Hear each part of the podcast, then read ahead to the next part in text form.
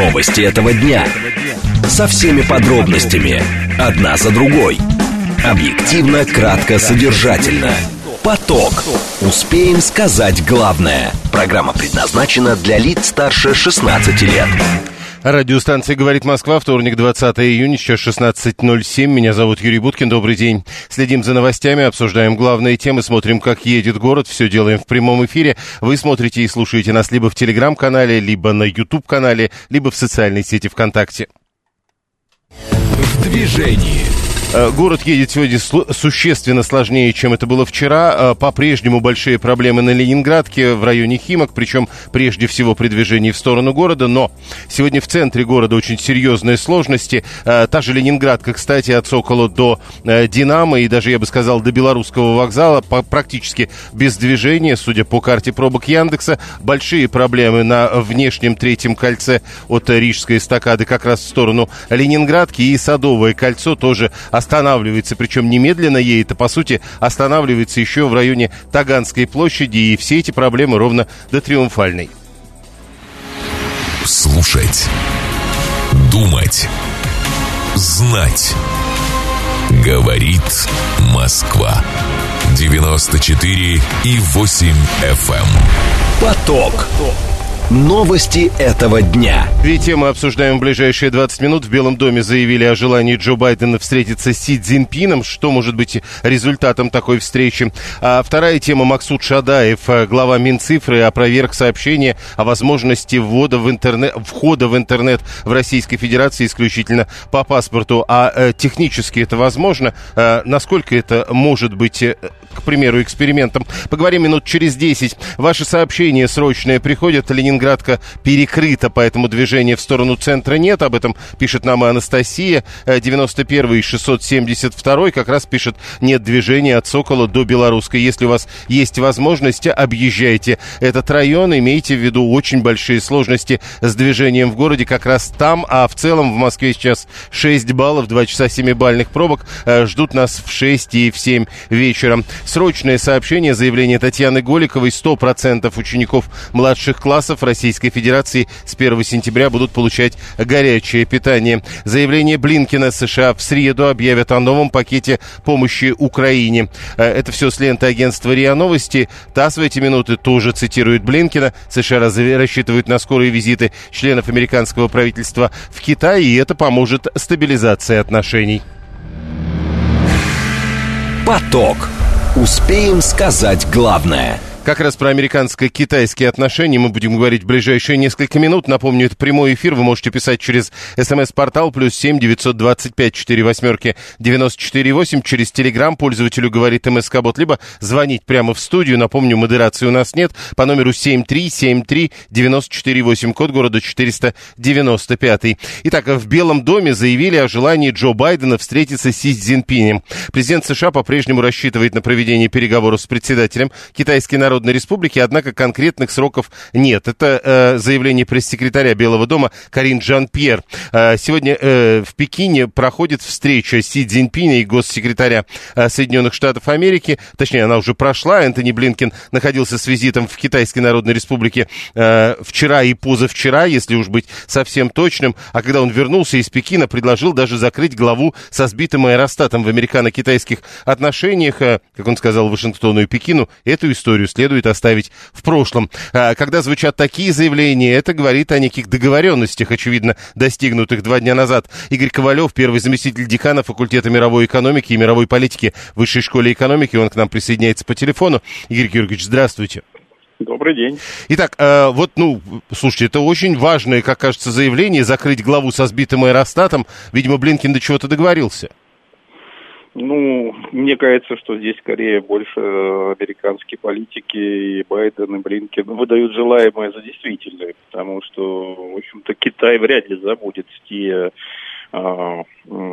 оскорбления, я бы даже так сказал, или те негативные вещи, которые он перенес от э, американских политиков за последнее время. Это не только сбитый Аэростат, это еще демонстративный визит Нэнси Пелоси на Тайвань, это торговая война, это, опять же, тот же не очень удачные первые переговоры Блинкина да, на Аляске с китайской делегацией, поэтому китайцы такой вряд ли забудут, поэтому даже сам формат, скажем так, встречи нынешней Блинкина с высшими китайскими руководителями, в общем-то, показывал, что там все было очень строго, так иерархи- иерархично построено, и а, вряд ли китайцы, в общем-то, все простили Америке. Скажите, тогда давайте чуть подробнее об этой иерархической простройке э, переговоров Блинкина в Китайской Народной Республике. Что можно сказать об этих переговорах? Ну, с одной стороны, вроде бы Блинкин э, встречался со всеми высшими китайскими должностными лицами, которые занимаются внешней политикой, да, от министра иностранных дел до чиновника а, партийного уровня, который, в общем-то, отвечает за внешнюю политику в партийном аппарате, и апофеоз – это встреча с Си Цзиньпинем, но при этом, да, даже вот саморассадка, да, если кто-то смотрел встречу... То есть они тоже не так сели? Си, Си Цзиньпинь, Си Цзиньпинь сидел во главе стола, а Блинкен сидел не напротив, он сидел сбоку, да, как подчиненный. То есть для Китая вот эти детали, на мой взгляд, они очень важны. То есть э, отнюдь не равноправная беседа, не равноправный диалог. Э, э, скажите, если все-таки представить, вот Джо Байден заявляет после того, что произошло э, с этими иерархическими переговорами, Байден заявляет, во всяком случае, не, своей, не прямой речью, а словами своего пресс-секретаря, а Байден говорит, что он готов встретиться с Си Цзиньпинем. На ваш взгляд, Си готов?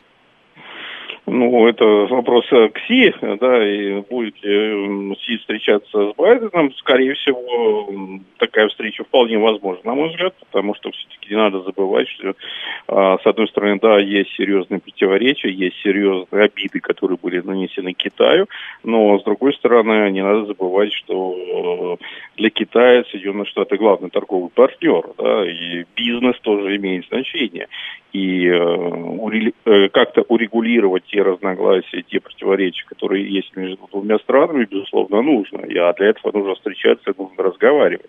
Другое дело, что это вопрос очень сложный, и вопрос не одного дня, а что вот так вот по щелчку пальцев, да, вот а мы там были, были, была конфронтация, да, стратегии национальной безопасности Китай наряду с Россией объявлены главными угрозами для Соединенных Штатов, причем Китай еще более серьезная угроза, чем а, Россия, да, то есть не только военная угроза, но угроза еще экономическая и так далее, и так далее. И вот э, приехал Блинкен, э, встретился с Си, и все, мы стали друзьями, ну так не бывает. Хорошо, а представим себе ситуацию, что Си Цзиньпинь и Байден встретились. Вот тогда они могут стать друзьями? Э, вряд ли, еще раз, это вопрос долгого переговорного процесса и долгого согласования позиций по самым разным вопросам, от торгово-экономических до военно-политических. И тот груз проблемы э, скажем так, э, недовольство друг другом, который накопился, он просто за один день и за один визит явно не разрешается. А, вот э, даже во время этих переговоров ведь звучала история, что китайско-американские отношения достигли, э, возможно, самого низкого уровня с момента установления дипломатических отношений. Э, Блинкин или человек уровня Блинкина не был в Китае, насколько я понимаю, лет пять примерно. Гипотетически, когда возможна встреча Байдена и Си Цзиньпиня? Ну, это трудно сказать. Это ну, то есть, насколько вопросы... быстро такое может быть в этих условиях подготовлено? Достаточно долго согласовывается. Ну, не знаю, я, я не думаю, что это произойдет до президентских выборов в Соединенных Штатах. То есть еще полтора года такой встречи вряд ли можно ожидать? Ну, на мой взгляд, да, хотя, опять же, я могу ошибаться в данном случае, мы не знаем всех деталей и нюансов э, двухсторонних отношений. То есть здесь, конечно, для того, чтобы четко ответить на такой вопрос, нужно иметь гораздо больше информации, чем имеют простые а, обыватели, которые ориентируются на те средства массовой информации, которые являются общедоступными. Еще одно уточнение тогда. А американцы, э, во всяком случае, Э, источники в американской делегации говорят о том, что э, прогресс был все-таки достигнут в решении, как сказано, трех ключевых задач. Восстановление коммуникации на высоком уровне и обсуждение проблемы, изучение областей сотрудничества. Это слишком общие слова? Ну, с одной стороны, да, это слишком общие слова, и самое главное, что, на мой взгляд, вот э, эти заявления о прогрессии, да, впечатляющем успехе, да, чертовски там важной проделанной работы, как сказал Байден а, Блинкином, на мой взгляд, это скорее для внутренней э, американской аудитории. Опять же, не надо забывать, что фактически в Америке уже стартовала предвыборная кампания, и э, действующая администрация и Байдену лично, конечно, нужно продемонстрировать успех хоть где-то потому что ну, нигде больше успеха нет в экономике, сложности, безработица растет, да, на Украине прогресса нет. Ну вот здесь хотя бы э, риторика о достигнутом успехе проверить все равно ничего невозможно, да, то есть нет никаких э, весомых доказательств, в чем заключается этот успех, да, то есть если бы были э, реальные успехи, ну, наверное, бы их предъявили, пока же ничего не предъявляет, пока это чистая риторика, как, на мой взгляд, она прежде всего ориентирована на а, внутреннее американское потребление, на избирателей в ходе предвыборной кампании. Спасибо. Игорь Ковалев, первый заместитель декана факультета мировой экономики и мировой политики в Высшей школе экономики, был с нами на прямой связи. Много ваших сообщений вижу. Вот 530-й пишет, китайцы злопамятные, а Байден и Блинкин могут что угодно говорить. В глазах Китая их век недолг, чего морочиться. А, да, дальше. 285-й тоже полагает, что это а, чисто американская история. Демократы, мол, готовятся к выборам 2024 года. 437-й тоже пишет, это вынужденное перемирие, которое отложено до той или иной администрации. Но, видите, 437-й хотя бы это перемирием называет. Просто они пишут, стадии понимать, что не смогут одновременно участвовать в двух конфликтах на Украине и на Тайване изменили политическую тактику. Они хотят обманом привлечь Китай на свою сторону, ослабить Россию, поверьте, вернуться, взять под контроль Китай. Э, а, то есть вот так. И вы полагаете, что э, в Китае этого не понимают? Э, Ленинградку в центр перекрыли мусоровозами и гонят на съезд на трешку. Это продолжают наши слушатели э, писать нам о том, насколько сложно ехать сейчас в центре города. Еще раз напомню, э, существенное перекрытие, видимо. Вот, например, 753-й э, уже из центра пишет, на Большом каменном мосту мы стоим 40 минут. 7373948. Слушаем, здравствуйте. Алло, Юрий, да. добрый день. Ну, вы знаете, я думаю, что мы наивно полагаем, наши правители, но народ-то понимает, что это вся игра, блеф. Как можно приглашать себе разрешать конфликт с нашим братом, который у нас в одной стране? Украина, Беларусь, там Армения, Грузия. Это наш народ. И Подождите, вы, вы сейчас, я а... должен, должен понять просто, вы про Китай или про США? Я про Китай, и США, и всех, мы всех приглашаем к решению нашего конфликта. Но это наш конфликт, это не Подождите, но мы сейчас говорим, мы сейчас говорим про переговоры США с Китаем, там нас нет. Я понимаю. Я, и они хотят обратить Китай против нас. Понимаете, в чем дело, Юрий? Так. А мы, а мы должны действовать сами. Мы должны разобраться у себя в доме, понимаете? Это Я понимаю, но а, а они-то что должны делать? Они что должны? Они будут только во своих выгодах. Они не, для нас не будут ничего хорошего делать, вы понимаете? Ну так вот, а от, тут... от переговоров Китая и США для нас-то что? Для нас это, конечно, не очень хорошо, как, это, как говорится, но, но все-таки, я думаю, Китай будет выгадывать себе больше преференций для экономических, политических моментов. Хорошо, как, как вам я... кажется перспективы э, Си Цзиньпин, уж если мы договорились или считаем, что договорились, что это больше нужно американцам, Си Цзиньпин согласится встречаться с Байденом? Вы знаете, он будет вести хитрую игру. Он будет играть на два фронта. Ему и Америка нужна, и Россия. Поэтому он будет как бы на двух стульях. Ему очень, как бы, и с Россией нельзя ругаться, и с Америкой тем более потому что они зависят полностью от или нет? экономически. А? Хорошо, а, так э, я хотел э, все-таки услышать ответ, но, видимо, нет. А, у нас уже даже Китай сидит на двух стульях. Ну, хорошо. 7373948, телефон прямого эфира. СМС-портал работает, плюс 7 925 4 восьмерки 94,8. Китайцы хитрее турок, считает 530 А Виталий э, пишет, не забываем, что современный развитый Китай – это заслуга американских и европейских денег, без которых Китай наверняка бы остался таким, таким же, как во времена Мао э, с борьбой с воробьями или толпами хунвейбинов. 7373948. Прошу вас, здравствуйте. Да, добрый день, Петр, Москва. Да. Ну, китайцы, конечно, согласился на переговоры э, двух президентов, да, президент э, Коммунистической партии Китая и президент США. Вопрос, и, как быстро?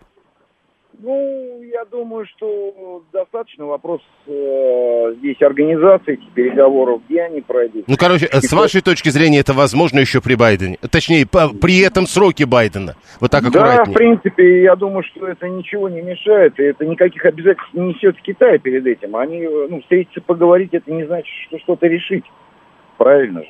Я понял, спасибо. Э, продолжается, э, судя по всему, перекрытие серьезное, потому что даже по карте пробок мы видим, насколько сложно теперь выглядит э, направление из центра города в сторону Шереметьево. Напомню еще раз, Ленинградка, она не первый день, но сегодня совсем, похоже, плохо едет в районе Химок, и перекрыта, об этом пишут наши слушатели, Ленинградка от Сокола в сторону центра.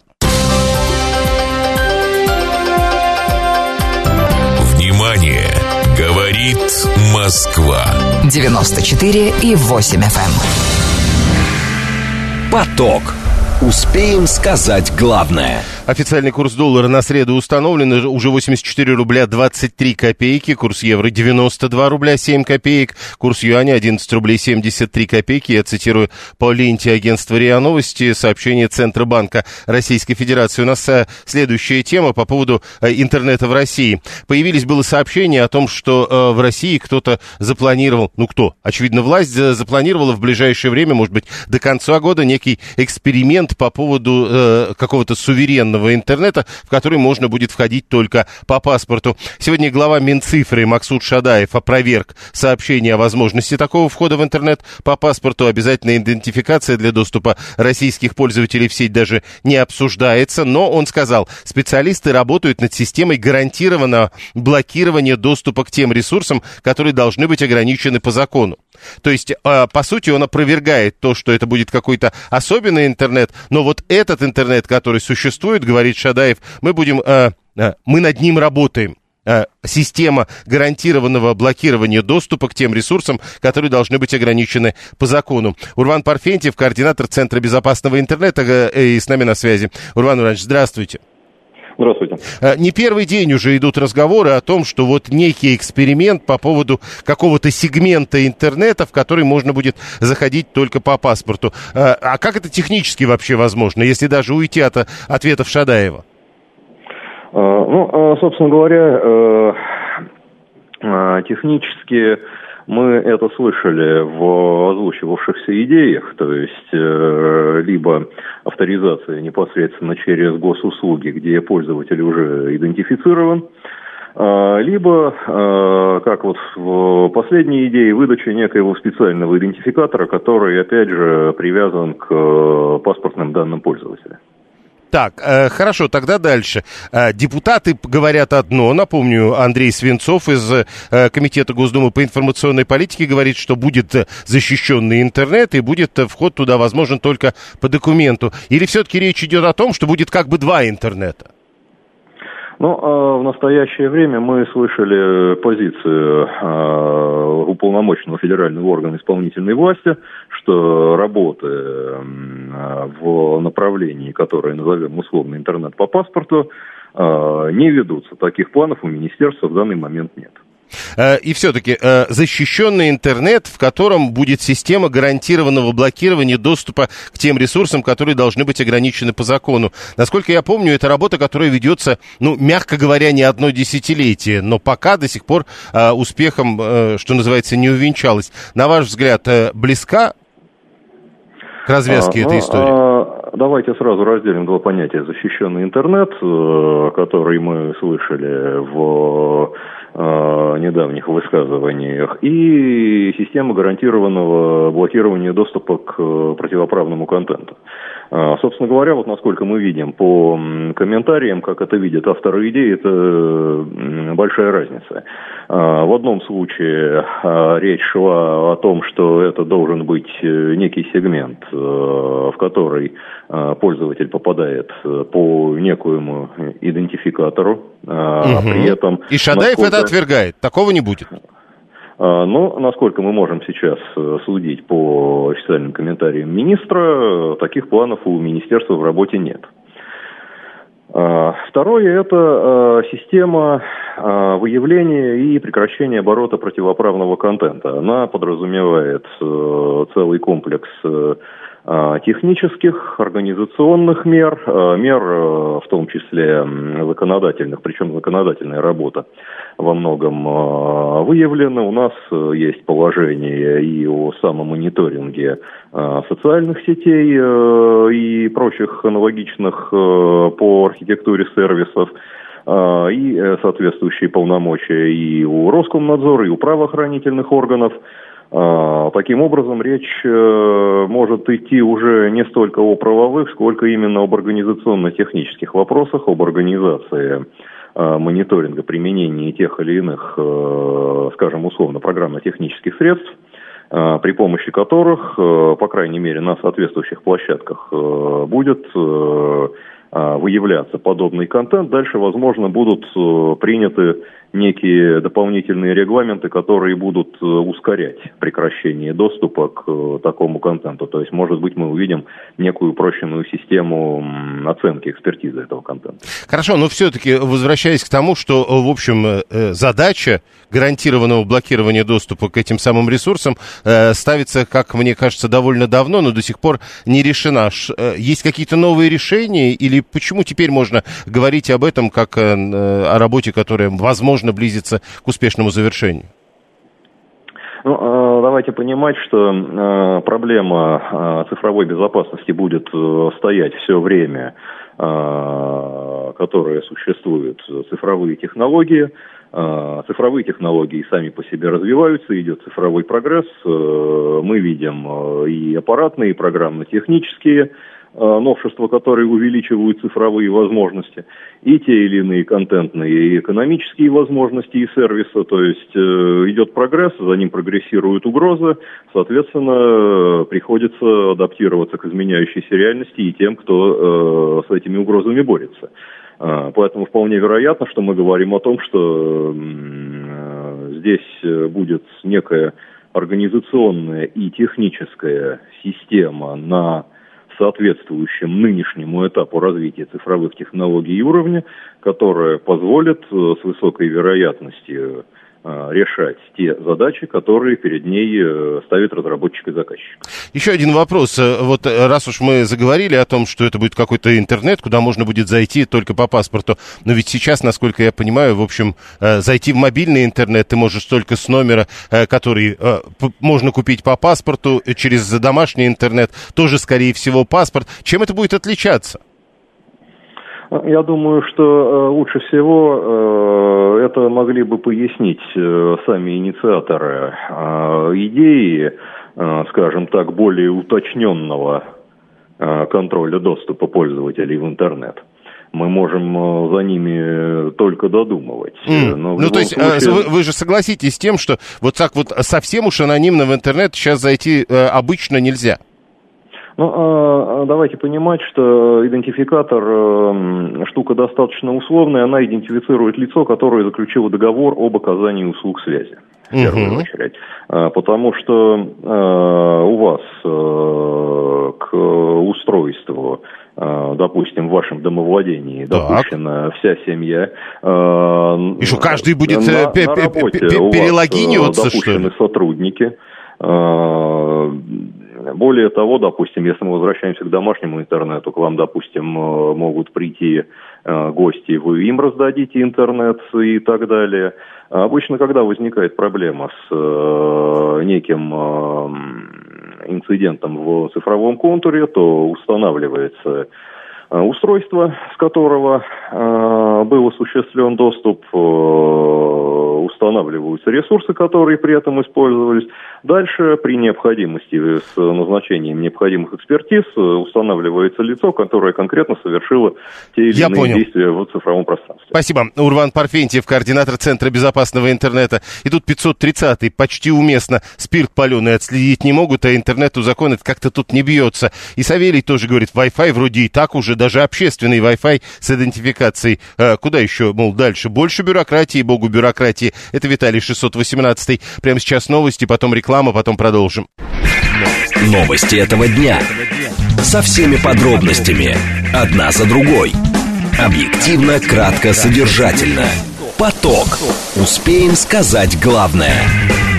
Продолжаем. Вторник, 20 июня, 16.36. Меня зовут Юрий Буткин. Это радиостанция «Говорит Москва». Мы следим за новостями, следим за трафиком на московских дорогах и обсуждаем главные темы этого дня в прямом эфире. Вы смотрите и слушаете нас в интернете, либо в телеграм-канале «Радио говорит МСК», либо в социальной сети ВКонтакте, либо на YouTube-канале «Говорит Москва». Э, не забывайте ставить лайки, не забывайте комментировать, а главное, не забывайте подписываться. Вот э, час назад нам не хватало примерно 190 человек для того, чтобы среди наших подписчиков было 100 тысяч человек. В движении. Как едет город, мы неоднократно за последнее время говорили о перекрытиях. Э, это прежде всего ленинградское направление, это прежде всего Ленинградка в сторону центра. Э, Яндекс показывает э, очень большие сложности на третьем транспортном кольце, ровно в тех местах, где оно пересекается с Ленинградкой. Сама Ленинградка от Сокола до Динамо и даже до Белорусской. Садовое кольцо тоже примерно в северо-западном, насколько я понимаю, да, в северо-западном северо варианте, если смотреть в северо-западном э, углу, что называется, Садового кольца, там тоже большие сложности. Есть сложности и на Московской кольцевой автодороге. В целом э, в 6 баллов оценивает ситуацию Яндекс. Потом нам обещают 2 часа 7-бальных пробок в 6 и в 7 вечера. Слушать. Думать. Знать. Говорит Москва. 94 и 8 FM. Эм. Поток. Новости этого дня. Две темы обсуждаем в ближайшие 20 минут. Росстат говорит о рекордно высокой цене за перелеты в эконом-классе, а вторая тема в России собираются закрепить понятие фермерская продукция. Чем фермерская продукция отличается от нефермерской? Ну вот э, сейчас мы даже когда видим, в чем, собственно, эта разница и как это можно описать в законе, поговорим минут через 10. Э, срочное сообщение, за которыми мы следим на лентах информационных агентств, ООН в Женеве подтверждает заявляет, что не может ничего сделать для подключения Россельхозбанка к Свифту, поставок запчастей и разблокировки аммиакопровода. Это заявление нашего МИДа. Срочное сообщение из Белоруссии только что пришло. Верховный суд этой страны подтвердил приговор Светлане Тихановской, бывшему кандидату в президенты страны в виде 15 лет лишения свободы. Это старый приговор. В данном случае рассматривали апелляцию и апелляционную жалобу оставили без удовлетворения. Поток. Успеем сказать главное. Э, значит, по поводу движения. 530-му э, понравилась моя формулировка насчет угла э, кольца в сегменте, видимо. Это я хотел сказать. А теперь 753-й рассказывает, что стоит на Большом каменном мосту уже более часа, час 20, как утверждает он. Александр 505 пишет, что Ленинградка перекрыта в центре в районе Беломорской улицы даже. Этого не видно по, на данный момент на карте пробок Яндекса. А Евгений 229 даже э, э, нам рассказывает, что смог объехать всю эту пробку, потому что использовал М11. Но я еще раз напомню вам, э, там дальше в, в городе Ленинградка тоже без движения, поэтому, видимо, придется объезжать и по другим трассам. Первая тема по поводу э, движения тоже, но э, движение по воздуху. Росстат сообщил о рекордно высокой цене за перелеты в эконом-классе. Сравнивают с 2000 годом и утверждают, что нынешние 7 тысяч рублей за тысячу километров пути – это максимальная значение. А, в мае 23 года, по сравнению с маем 2022, вот эта самая стоимость одного э, тысячи километров пути в рублях увеличилась на 28%. А теперь составляет 6972 рубля 36 копеек. Согласно данным от Федеральной антимонопольной службы, рост цен на авиабилеты не превышает индекс инфляции, прогнозируемый Банком России. Так пишет РБК. Собственники издания считают, что на цены оказывает влияние дорожающий керосин и сокращение субсидий. Роман Гусаров, главный редактор портала «Авиару» к нам присоединяется. Роман Владимирович, здравствуйте. Здравствуйте. Я сначала хотел спросить, вот рекордно высокая, конечно, цена, но если это максимум с 2000 года, а с 2000 года рекордно подорожали авиаперелеты, кажется, они не так сильно, как все остальное подорожали. Вы абсолютно правы. Если посмотреть на э, вокруг нас, на продукты, на услуги, на все, чем мы пользуемся, то везде можно зафиксировать рекордную цену по сравнению с предыдущими годами. Просто потому, что цены растут, у нас немалый уровень инфляции, и это неизбежно, цена не будет никогда падать. У нас нет дефляции, да, чтобы вот цены снижались. Все растет, а значит каждый год плюс на чуть-чуть, но будет рекорд. Но в авиации это заметно сейчас заметили. Почему? Потому что в авиации три года цены вообще не росли. То есть везде все дорожало, а авиакомпании из-за двух лет ковида и потом санкций практически три года летали по одним и тем же ценам. То есть цена выросла, может быть, на один, там, два, на, на единицы процентов колебались, колебалась цена, и поэтому сейчас, в общем-то, она догоняет, как правильно отметил Росстат, уровень инфляции. Поэтому э, вроде бы в процентах скачок большой, но это, как говорится, отложенная инфляция предыдущих лет. Скажите, э, теперь по поводу того, что может быть причиной, ну, помимо этой самой отложенной инфляции, э, то есть ведь раньше как-то а, они могли не повышать цены, а теперь повышают. Э, нет конкуренции, или правда дорожает керосин, или правда государство меньше стало давать авиаторам денег? Вот, вот третье как раз абсолютно в точку. Дело в том, что в прошлом году, помимо инфляции и других факторов, резко выросла себестоимость из-за. Там, на 30% подорожали запчасти, э, стоимость ремонта, понятное дело, керосин рос, э, индексировались аэропортовые сборы, но при этом цена на авиабилеты осталась прежней, то есть на уровне 2021 года.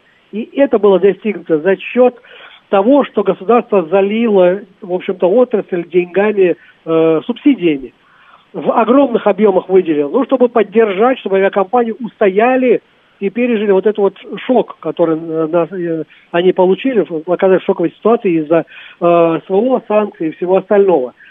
Но по итогам года оказалось, что вместе с субсидиями, вместе с сохранением цен, в общем-то, авиаком, авиакомпании более-менее закончили э, с нормальным результатом финансовым, то есть без убытков, кто-то даже получил некоторый плюсик. Поэтому в этом году государство приняло решение не заливать отрасль деньгами, шок прошел. Так что теперь, ребята, возвращайтесь к нормальным экономическим отношениям, справляйтесь сами. Соответственно, когда вот эти вот деньги э, ушли, то есть не получила отрасль, то естественным образом себестоимость пошла, стала не себестоимость, а вернее цена на билеты пошла к э, нормальным рыночным уровням. Поэтому это и сейчас и происходит. Причем это происходит на фоне высочайшего спроса спрос на перевозки внутри России очень высокий. Я думаю, что мы в этом году установим очередной исторический рекорд не только по ценам, но и по объему перевезенных пассажиров. Еще вопросы. Вот вы сказали, в прошлом году заливали деньгами, а теперь, мол, не заливают. Но по некоторым направлениям-то это, наверное, осталось. Вот 592-й э, э, Александр пишет, я в субботу из Магадана прилетел, 10 числа летел э, в Магадан, так билет что туда, что обратно стоил по 15 тысяч. А брат ко мне два года назад, говорит, прилетал и то же самое стоил билет те же 15 тысяч. Я не думаю, что они подорожали. То есть, получается, на некоторых направлениях субсидии остаются, и билеты стоят, как стоили. Все справедливо. Действительно, в России уже полтора десятка лет прогр... существуют программы субсидирования перевозок на отдельных маршрутах, удаленные регионы и субсидирование социально значимых групп населения, там, пенсионеров, студентов. Эти программы как были, так и есть. Они остаются, и они субсидируются в полном объеме. А вот э, та разовая поддержка, которая была в прошлом году в связи с санкциями, она сокращена. Да, тогда еще одна история. Насколько вот на нынешние, еще раз напомню, мы начали этот разговор с рекордно высоких цен на перелеты. Насколько на это повлияло то, что происходит вокруг специальной военной операции? Григорий пишет, я в Минводы летал, сейчас лететь туда 4 часа, раньше было 2.30, э, не по прямой, а через Каспий самолет летит. То есть это перепробеги, соответственно, более высокие цены. Конечно, да, не, не, несомненно, если раньше мы летели из Москвы в Сочи два часа, сейчас больше четырех часов. То есть авиакомпании делают большой круг, это дополнительный керосин, ресурс, как говорится, техники, оплата зарплат экипажа. То есть себестоимость выросла, пусть не в два раза, но заметно выросла. Поэтому, конечно же, это все не может не быть переложено на пассажира, просто потому что э, в гражданской авиации другого инвестора, кроме пассажира, не существует. Нет но, просто. Поэтому, пассажир... конечно же, да, билеты... Но пассажир да. же тоже, конечно, финансирует э, э, подобного рода перелеты. Виталий говорит, если билеты будут стоить как бюджет небольшого городка, люди просто не полетят и уйдут на поезда. Виталий, просто поезда очень дорогие, вы, наверное, за... Но, но правда, может, не полетят? На самом деле, поскольку в авиации очень высокая конкурентная среда, огромное количество, у нас больше ста авиакомпаний на, деле, на всю страну. А, и это как раз и не позволяет загонять цены в космос. Э, все-таки есть спрос, авиакомпании борются за пассажира. Более того, им невыгодно продать два дорогих билета, а дальше пустой салон. Им нужно лететь со стопроцентной загрузкой. Поэтому ценообразование как раз это и есть нащупывание спроса по той, той максимальной цены, которую готов пассажир заплатить в этом конкретном туристическом сезоне. Я понял, спасибо. Роман Гусаров, э, главный редактор портала «Авиару» был с нами на прямой связи. 304 билеты в Сочи подорожали в три раза. По сравнению с чем? Билеты в Сочи подорожали три раза. Если вы будете сравнивать э, августа прошлого года с августом этого года, это еще понятно, но я боюсь, что это другое сравнение. Андрей тоже пишет, в прошлом году в Дербент летали вдвоем с женой за 20 тысяч туда и обратно, а, а в этом году купили за 50 тысяч. Э, опять же, речь идет про август, так я сейчас смотрю авиабилеты Москва-Дербент, э, а там 7-8 тысяч в один конец, и в итоге-то получается далеко не 50. Но как бы то ни было, еще раз, сейчас сейчас сезон высокого спроса. Поезд, э, э, на поезда билетов нет, пишет 402. Да, несмотря на то, что поезда все-таки э, в итоге на любом направлении, как правило, получается несколько дороже самолетов. Привет тем, кто ратовал за ослабление рубля. Чудо не бывает. За это ослабление платить будет потребитель, утверждает 437. А, ну и Савелий, после путешествия в Дагестан в прошлом году, когда обратный билет стоил в три раза дороже, мы крепко в этом году ехать туда подумаем.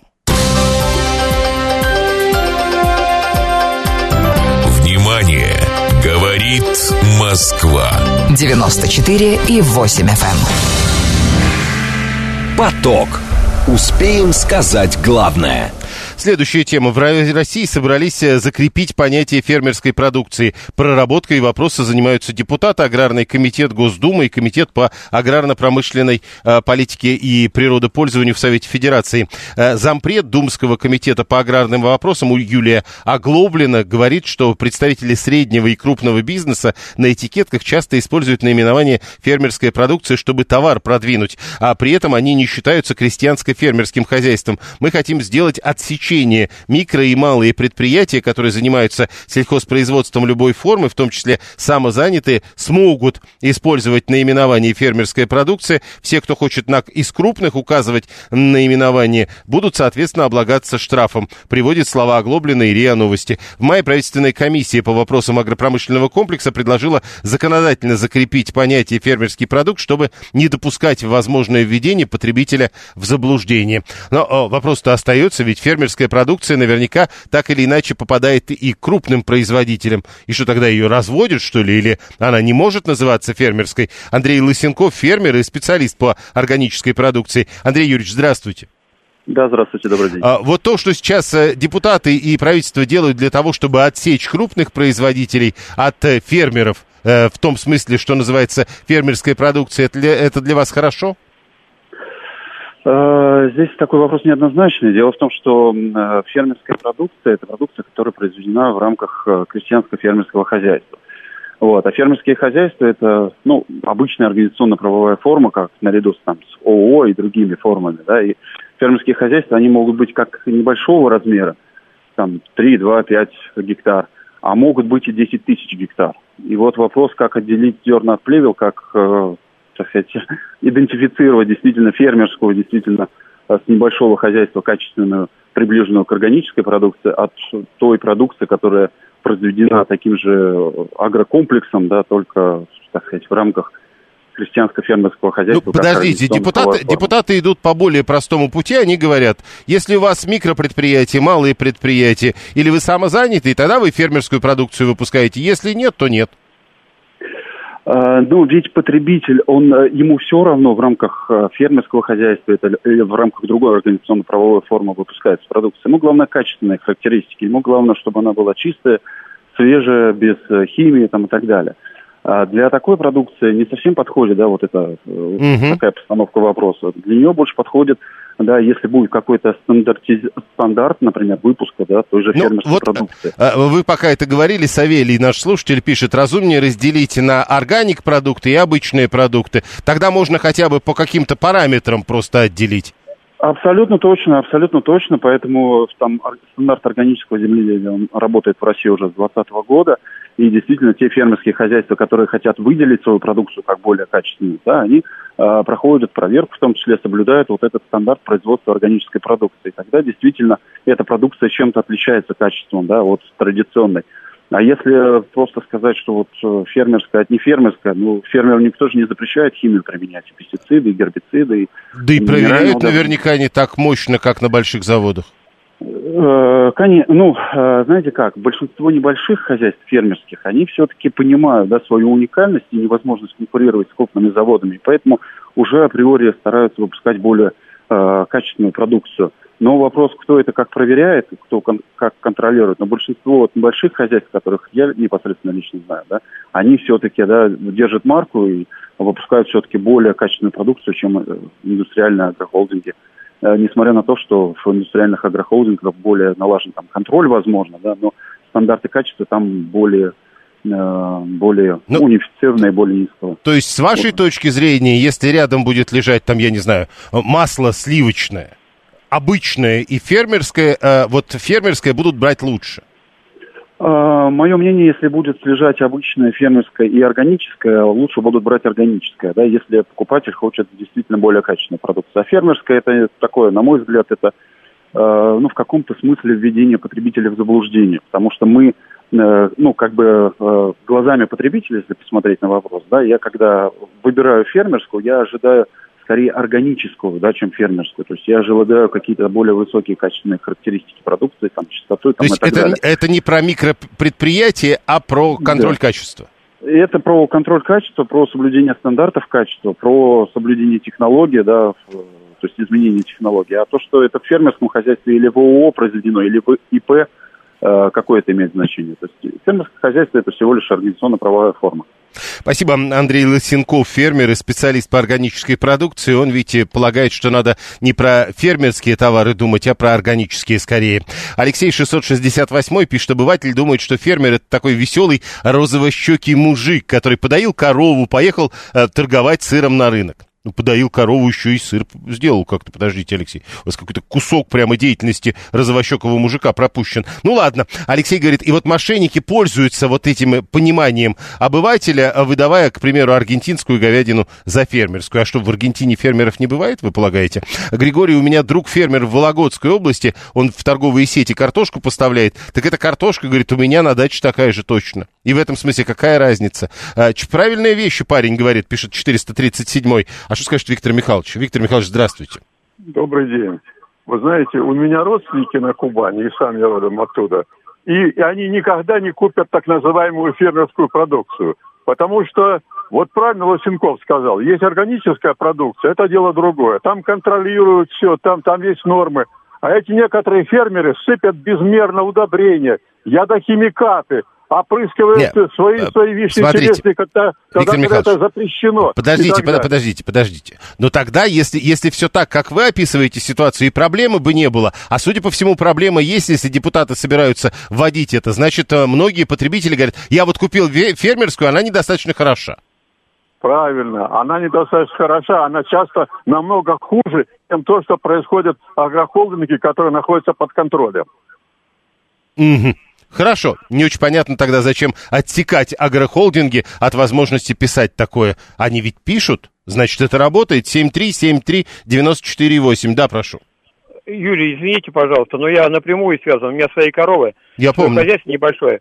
Ну, понимаете, я не фермер, я как кулак недобитый, понимаете. Я вот держу свои коровы, сам делаю творог, сметанку снимаю, маслица сделаю, и сепарирую молока, можно с, с кислого сметаны, еще лучше полезнее, кстати, с кислой.